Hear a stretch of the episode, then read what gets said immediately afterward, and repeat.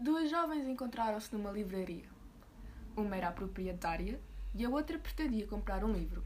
Mas não tendo a certeza que livro comprar, dirigiu-se à proprietária e pediu-lhe a sua opinião. Boa tarde. Tenho preferência por livros de aventura. Soube que chegaram novos livros. O que me propõe? Este livro que chegou ontem parece-me ser o indicado. É sobre um cidadão rico e economizador de palavras, cujo nome é Phileas Fogg. E como diz no texto, é um personagem enigmático, a respeito da qual nada se sabia, senão que era uma pessoa muito de bem e um dos mais perfeitos gentlemen da boa sociedade inglesa. Apostava assim com os seus colegas do Reform Club que seria possível dar a volta ao mundo em 80 dias.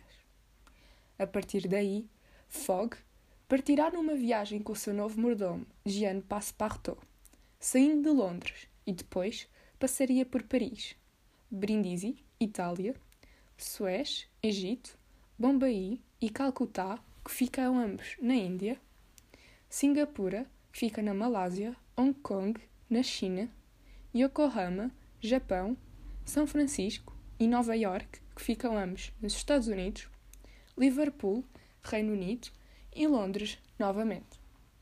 Utilizando assim todos os meios de transporte possíveis, desde barcos a vapor, elefantes e até trenós mas um assalto ao Banco da Inglaterra, dias antes da sua partida, fez com que a sua viagem o colocasse como o principal suspeito do crime. E em Suez, o detetive Fix, certo de que Fogg era o ladrão, passou também a acompanhá-los. O grupo ficou completo em Bombaim, quando Fogg e Passepartout salvaram Oda de ser queimada numa fogueira para cumprir um ritual hindu. Pode dar-me mais informações acerca do livro, por favor? Ora, sendo assim, deixe-me dizer-lhe que este livro tem bastantes aventuras, como atravessar uma ponte prestes a cair, um belo romance e um nível muito rico de vocabulário, com muitas descrições e informações acerca de outras culturas, outros séculos e outras terras. Além de que este livro tem muitas personagens secundárias, mas sem elas a história não faria sentido. Temos, por exemplo, o Capitão Speedy, o Guia do Elefante e entre muitos outros. Esta obra tem muitas páginas? Tem cerca de 283 páginas e estão divididas em 37 capítulos. O autor é Júlio Verne e o livro acaba mesmo por se chamar A Volta ao Mundo em 80 Dias. Uma curiosidade que poucos sabem: o Reform Club, em Londres, existe na atualidade. Infelizmente, continua a ser um clube privado sendo muito difícil para os turistas o visitarem. Parece-me bem. O livro perfeito vou querer levar. Obrigada.